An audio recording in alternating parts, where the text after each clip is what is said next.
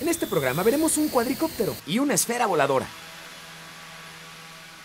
Conoceremos el Quad Controller, con el que se pueden operar todas las funciones de una consola de videojuegos con la boca. Y asistiremos a un laboratorio donde las recetas de cocina se elaboran con insectos.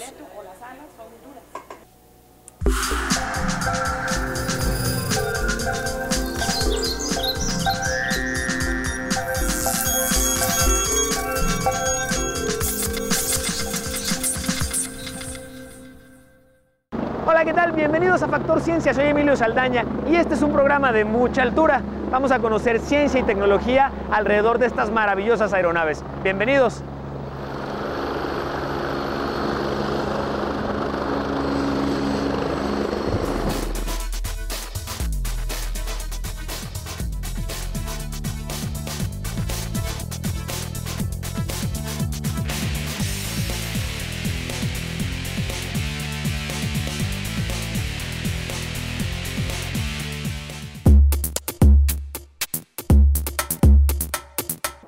Experiencia del radiocontrol y el mundo de la realidad aumentada se fusionan en un dispositivo que ofrece a sus usuarios nuevos niveles de entretenimiento. Te invito a que los conozcas. Este objeto volador reta a la fuerza de gravedad con cuatro hélices. Se llama AR Drone. Es un vehículo no tripulado que se controla mediante un smartphone, una tableta digital o un dispositivo móvil que cuente con pantalla táctil y conectividad Wi-Fi es un eh, dron que se le llama una nave piloteada no por una persona que tiene lo que es la realidad aumentada. La realidad aumentada combina eh, la diversión, digamos, de un videojuego con la vida real.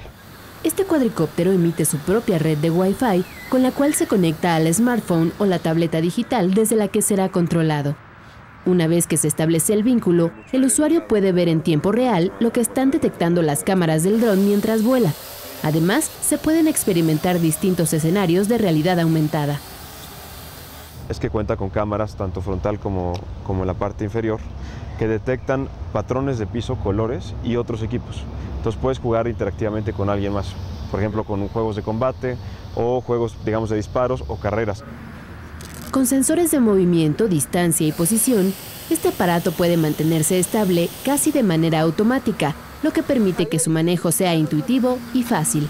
El equipo despega automáticamente, con un solo toque despega y se estabiliza cerca de 80 centímetros del piso. Consta de cuatro motores independientes, cada uno tiene fuerza independiente o torque que, se mueve dependiendo de la fuerza del viento o, la estabilización del mismo equipo. Cuenta con las dos cámaras, la cámara inferior junto con los dos sensores ultrasónicos genera lo que es la estabilidad este es un nuevo concepto de entretenimiento que se vale de la tecnología para combinar el mundo de los videojuegos con la realidad a través de un dispositivo móvil.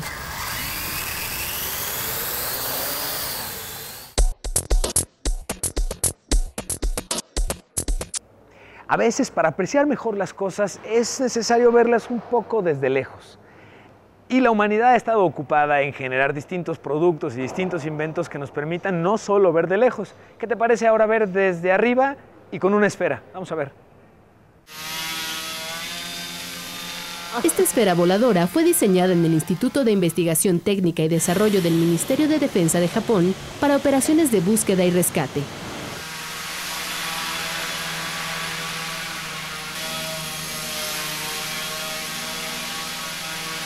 品での、え災害での、え活用などやあとはあの対テロもしくは市街地戦などでの、え活用が、え可能性としては挙げられると思います。Le llaman objeto circular volador futurista y en él se aplicó la tecnología militar y de aviación más avanzada. Es operado mediante un control remoto. Tiene 42 centímetros de diámetro. Puede flotar en el aire alrededor de 8 minutos y volar a una velocidad de 60 kilómetros por hora mostrando imágenes en vivo de lo que capta. Para moverse y mantener el equilibrio, utiliza una serie de hélices y aspas internas. Fue elaborada con componentes de fibra de carbono y paneles de estireno para hacerla superligera. Solo pesa 340 gramos. Su motor es alimentado por tres baterías de polímero de litio. Por su diseño, posee grandes ventajas. 丸い形ですと、えー、あらゆる姿勢で着地できて着陸が簡単になるということと、えー、地上回転移動できるという点が、えー、従来になかった飛行機かなと思います。Los inventores de esta esfera la diseñaron especialmente para llegar a lugares de difícil acceso para humanos e incluso para otros vehículos voladores. El prototipo se realizó en 16 meses y requirió de una inversión de 1.360 dólares.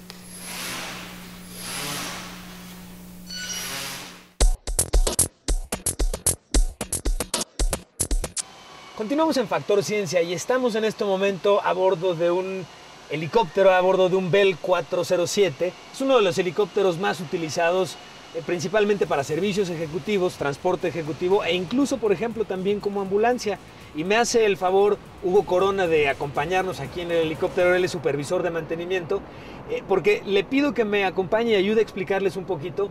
Hay, muy, hay una relación muy interesante entre la operación de un helicóptero y las condiciones bajo las cuales este opera. A diferencia de un coche, por ejemplo, en el que no importa si hace mucho frío o mucho calor, nosotros nos subimos, lo encendemos y listo.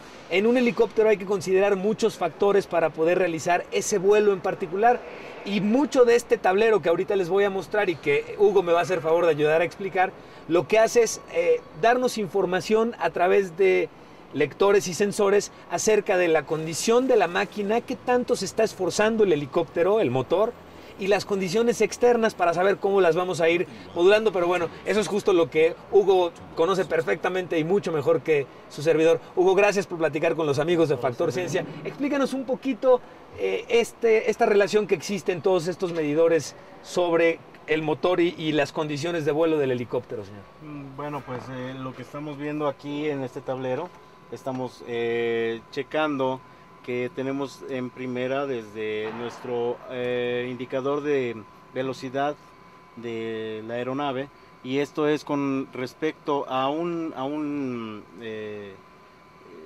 air speed, eh, una relación de aire de impacto que nos llega por el tubo pitot y que hace que nos cheque, las, nos sense la, la, la mm, velocidad de la aeronave. A diferencia de los coches en el que medimos la velocidad por la cantidad de revoluciones. revoluciones que da una rueda o la llanta.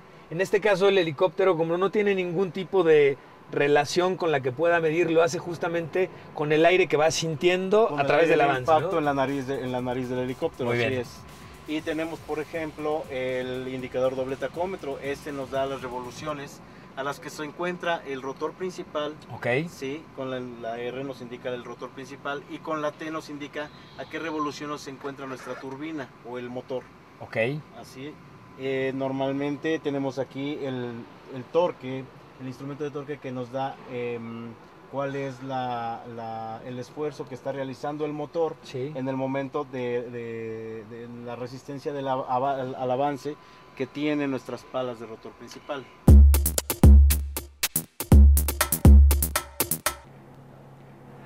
Nos encontramos a bordo de un helicóptero Bell 407. Este es uno de los mil helicópteros que hay a nivel mundial en utilización y que son socorridos para viajes ejecutivos principalmente. Consume cerca de 150 litros de turbocina por hora y ya hemos comentado aquí en Factor Ciencia la importancia y los esfuerzos que se están llevando a cabo en nuestro país y a nivel mundial por reducir la huella de carbono. Ahora bien, si se trata de ser ecológicos y utilizar energías renovables, la energía del sol es sin duda la mejor opción. Te invito a que conozcas cómo un astronauta hizo realidad su sueño de construir un avión que sea únicamente impulsado por la energía del sol. Vamos a ver.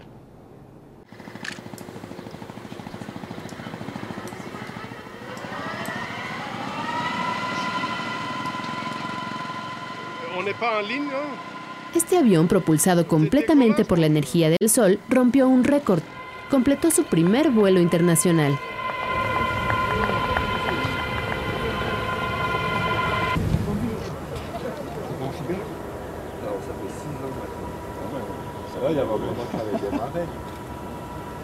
El trayecto comenzó antes del mediodía en el aeropuerto de Ginebra, en Suiza, y culminó en Bruselas, Bélgica. La aeronave Solar Impulse se elevó a 3.700 metros y avanzó a una velocidad de entre 40 y 70 kilómetros por hora. Tiene una envergadura de 64 metros y pesa 1.6 toneladas. Es propulsada con 12.000 paneles fotovoltaicos que generan electricidad almacenada en cuatro baterías. Fue ideada por el astronauta suizo Bertrand Piccard hace 11 años. Realizó su primer vuelo de prueba el 7 de abril del 2010. En julio del año pasado completó su primer viaje nocturno. Cruzó en la oscuridad la región de los Alpes hasta que la sorprendió el sol.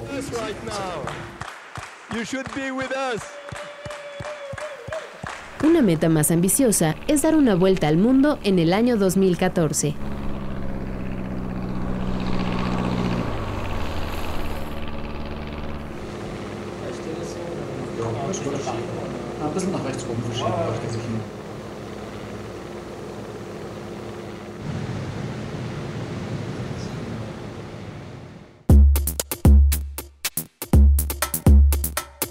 Me comentaba Hugo y me llamó particularmente la atención cómo mide, por ejemplo, el helicóptero la altitud, porque la altitud la mide, hace dos mediciones en realidad. ¿Nos puedes platicar un poquito de esto? Sí, eh, tenemos, por ejemplo, la altitud presión, que es medida por el altímetro este que tenemos aquí. Ok. Y es medida por, por la... Eh, tenemos unos eh, llamados saleros que tenemos a los lados del helicóptero y que estas toman la altitud presión a la que nos encontramos con respecto al nivel del mar. Que en este momento la lectura es de 7200 7250 pies 50 pies, ok. Así es. Esto en la Ciudad de México. Esto es en la Ciudad de México. Sí, pero no tenemos modo de saber más que eh, la altitud presión con respecto al nivel del mar. Aquí tenemos que tener un radioaltímetro que este nos, nos censa cuál es la altitud presión que tenemos, perdón, la altitud que tenemos de acuerdo al, con respecto al nivel de la Tierra eh, o el lugar en donde nos encontremos. Esto es con una señal que baja a partir de, nuestra aeronave, baja una señal y rebota con la Tierra y vuelve a regresar al helicóptero y esto nos da la distancia que tenemos entre el helicóptero y la Tierra. Es interesante, Hugo, porque en este caso la ciencia y la tecnología no solamente ayudan a que se lleve a cabo el vuelo, porque prácticamente por lo que nos explicas, sin todas estas lecturas realizar un vuelo sería pues, muy, complicado, ¿no? Demasiado, demasiado arcaico para, para, poderlo hacer con la seguridad y eficiencia que querríamos. Todo esto nos da la seguridad de poder hacer nuestros vuelos mucho más seguros, eh, con, con mayor sapiencia de qué es lo que está sucediendo dentro de, nuestra, de nuestro motor y de la misma aeronave. Porque además hay algo muy interesante que vamos a seguir viendo a lo largo del programa. El helicóptero, cada que vemos un helicóptero volando, implica que a ese helicóptero se le está haciendo el mantenimiento. Y algo que vamos a platicar un poquito más adelante es que prácticamente todos los helicópteros que ustedes vean en uso son equipos que por el tipo de mantenimiento que tienen son prácticamente nuevos y vamos a continuar platicando de esto aquí en Factor Ciencia. Hugo, te agradezco muchísimo la oportunidad de conocer acerca de estos increíbles aparatos. No, para servirles. Continuamos en Factor Ciencia. Mediante sensores y microcontroladores, la silla de ruedas que te voy a presentar a continuación se conecta a un Xbox, la célebre consola de videojuegos. Los usuarios de esta silla de ruedas pueden disfrutar de un juego de naves espaciales al tiempo que hacen ejercicio. Muy buena cosa, te invito a que la conozcas. Los videojuegos forman una parte importante del entretenimiento actual y se han posicionado como el principal factor de esparcimiento por arriba del cine o la televisión. Pero aún el sofisticado Kinect requiere que usemos el cuerpo y las extremidades para jugar. ¿Qué pasa con los gamers que por alguna circunstancia de la vida perdieron un brazo, una pierna o quedaron cuadriplégicos? Hasta hoy simplemente tenían que renunciar a su pasatiempo favorito, Ken Yankelevitz se dedicó a la tarea de que personas sin movilidad motriz pudieran disfrutar de jugar un videojuego y diseñó el Quad Controller, un control que puede ser conectado a una consola Xbox 360 o a un PlayStation 2. El control permite operar todas las funciones de la consola utilizando los labios. All right, I'm set up. The Xbox on. I'm able to turn the Xbox on and off. By a button. Here, here's another thing I'm able to do. I have a program called Connect 360 where it allows me to watch movies that I have on my computer, which stream to the television. El control permite que una persona cuadraplégica pueda encender la consola, elegir un juego e iniciarlo, e incluso cambiar la configuración de los botones para que responda mejor a los comandos que se dan con los labios. Controller has the uh, analog sticks. There's switches. So when this is this way, I have the switch forward. It changes my camera view. When I have it down, towards me, it changes it so when I turn the joystick, it turns the bike and the, the body. Sean Ken fundaron una compañía llamada Quad Control y se dedican a fabricar este tipo de mandos modificados bajo pedido para todas aquellas personas discapacitadas cuya movilidad les impide gozar de una forma de entretenimiento como los videojuegos en donde las opciones en línea les permiten socializar con otras personas y no quedar aisladas por su discapacidad.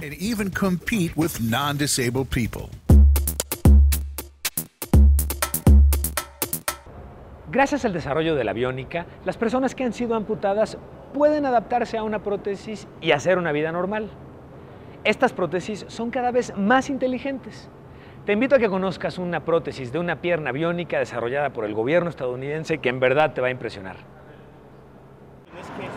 En Nueva York, un hombre se convirtió en el primer civil en recibir una extremidad biónica con tecnología exclusiva para la milicia estadounidense.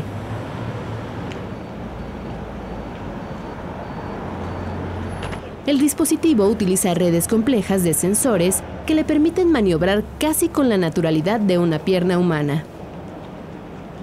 Now the knee has the ability to do things that it couldn't do before. So the patient can walk backwards without stumbling. They can go up steps. Um, they can walk. They can sidestep. Um, this knee is also hardened so that it can get wet. It'll hold a charge for five days. It's shock and dust resistant. Joe Tucker, de 42 años de edad, asegura que desde las primeras semanas con sus piernas pudo dar pasos firmes y hacer su vida de manera normal. I'm able to walk up a hill much easier, down a hill much easier. Taking stairs going up is an actually it's a completely new experience for me since I've been an amputee.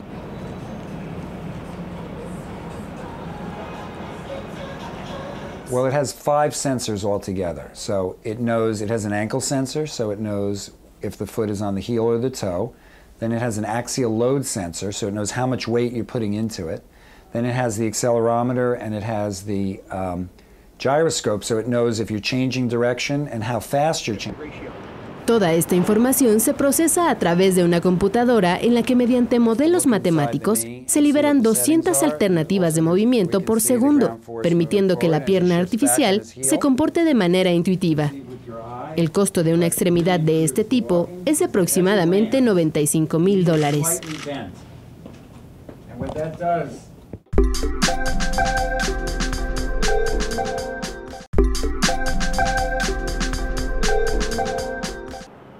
Uno de los aspectos más interesantes de la ciencia y la tecnología es que su aplicación no está restringida a ser de última generación.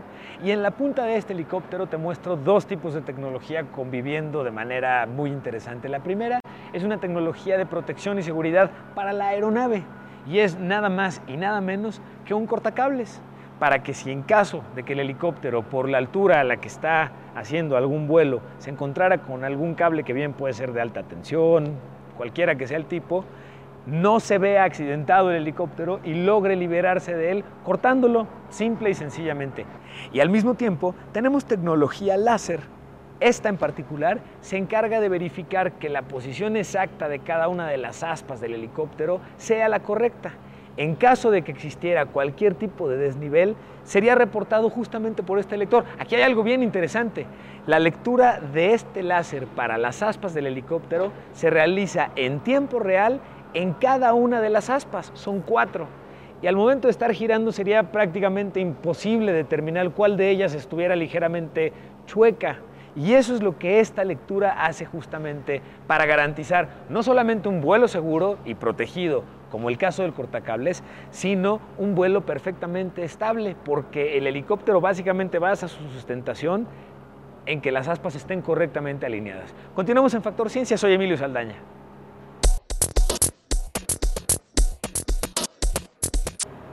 El consumo de insectos es un hábito ancestral.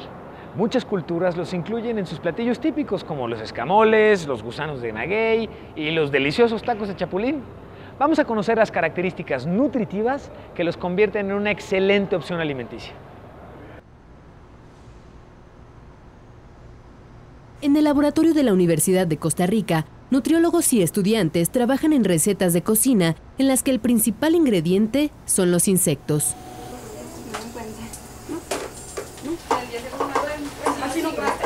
El objetivo principal por el momento es poner a las personas en contacto y familiarizarlas con el uso de insectos como una fuente alternativa de alimento. Hay otros propósitos que van también asociados ahí y ese es un propósito ya un poco más nuestro, que es el de aprender a criar diferentes especies de insectos. Este tipo de animales poseen un alto valor nutricional, como proteínas, vitaminas, minerales y aminoácidos. De ahí la necesidad de los expertos de querer incluirlos en nuestra alimentación, incluso para combatir la hambruna. Parte del menú incluye grillos fritos en salsa del chocolate, enyucados de cucarachón y tiburón con larva y escarabajo, entre otros platillos. Con ayuda de cebolla, mantequilla y otros ingredientes dieron vida a una fácil y rápida receta de tostadas para acompañar con un dip de larva que agradó a los visitantes del Museo de los Insectos.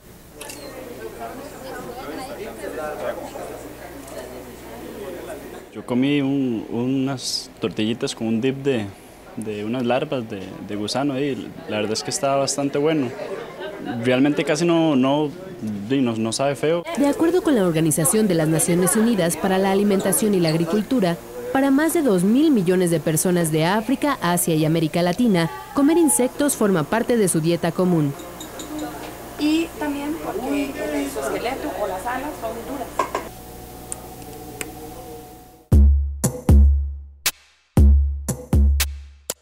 Incluso algo tan cotidiano como una tortilla tiene mucha ciencia detrás. Investigadores del Politécnico Nacional buscan modernizar las máquinas para hacer tortillas y al mismo tiempo incrementar el valor alimenticio. Vamos a conocer la propuesta. Investigadores politécnicos trabajan en optimizar el proceso de elaboración de la tortilla. Para lograrlo, se han dedicado a estudiar las propiedades mecánicas, térmicas y alimenticias, lo que les ha permitido cambiar la técnica de nixtamalización actual y obtener tortillas con el doble de nutrientes. Aquí tienen más vitaminas que este, más proteínas, minerales y fibra dietaria que ahorita nos está faltando a nuestra población. El siguiente paso en la investigación es proponer una nueva tecnología que permita modernizar las máquinas de tortillas. Y, y, la tortilla es el principal vehículo para aportar los nutrientes a nuestra población, pues aquí tenemos la solución, parte de la solución lógicamente no hay que dejar la tortilla sola, sino que hay que complementarla con otros alimentos, no leche, fruta, ¿verdad? pero necesariamente hay parte de la solución y también la parte tecnológica. El prototipo, aún en desarrollo, también busca evitar el desperdicio de agua, propio del proceso de nixtamalización. Mira, aquí podemos encontrar el proceso tradicional de nixtamalización, en lo cual se puede observar la gran contaminación de los efluentes contaminantes que se llaman ejayote. Es de que esta agua se puede reutilizar mucho mejor que en esta. Y de que es un tratamiento, en las plantas de tratamiento de aguas, es mucho más fácil limpiar esta agua que en la parte del ejayote tradicional. La investigación y sus logros adquieren importancia debido a que en México 95% de las personas incluye tortillas en su alimentación cotidiana.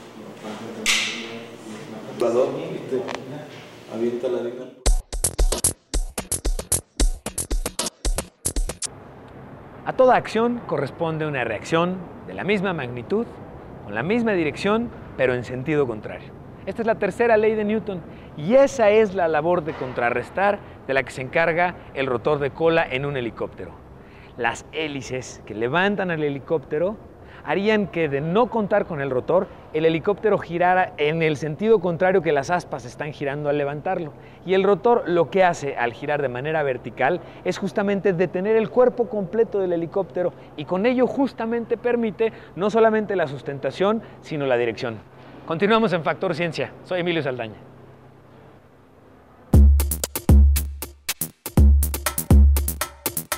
El desarrollo de organismos transgénicos aún causa controversia en la sociedad.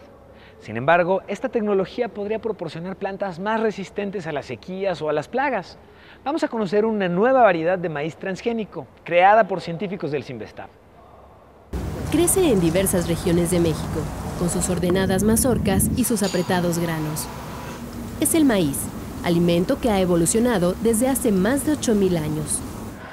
Hoy en día es el tercer grano básico del mundo y crece en los cinco continentes, con una producción anual de más de 817 millones de toneladas. Pero como cualquier otro fruto, es vulnerable al ataque de plagas, a la sequía y a las inundaciones. Para hacerlo más resistente y garantizar su cosecha, investigadores del Simvestab crearon una nueva variedad de maíz transgénico. Lo lograron a partir de una modificación genética. Lo que hicieron fue tomar ciertas partes del genoma de la alfalfa y las incorporaron a este grano. Se conoce ya su genoma completo, ha sido secuenciado recientemente, de tal manera que nosotros podemos saber eh, con precisión si nosotros insertamos un gen en esta planta, cuáles son los cambios a nivel de todo el genoma de la planta. Estas plántulas pueden retener hasta tres veces más el agua y por lo tanto incrementar sus probabilidades de supervivencia. Está teniendo un mejor crecimiento, una mejor fotosíntesis y esto conlleva a que tenga una mayor tolerancia a sequía. Sus creadores ahora tramitan una autorización de la Secretaría de Agricultura para realizar pruebas piloto en el norte del país con las medidas de seguridad necesarias. Si nosotros queremos que no exista flujo genético o que no queremos criollos tolerantes a sequía, entonces las plantas modificadas deben de crecerse aparte. El primer maíz transgénico mexicano no contiene agentes antibióticos ni proteínas de diseño, así que su grado de provocar alergias es muy bajo. Los investigadores del Simvestab reconocen que si bien esta tecnología es controvertida debido a que se cuestiona su inocuidad a la salud y el medio ambiente, aseguran que podría mejorar las oportunidades de producción de este grano, sobre todo ante los efectos del calentamiento global.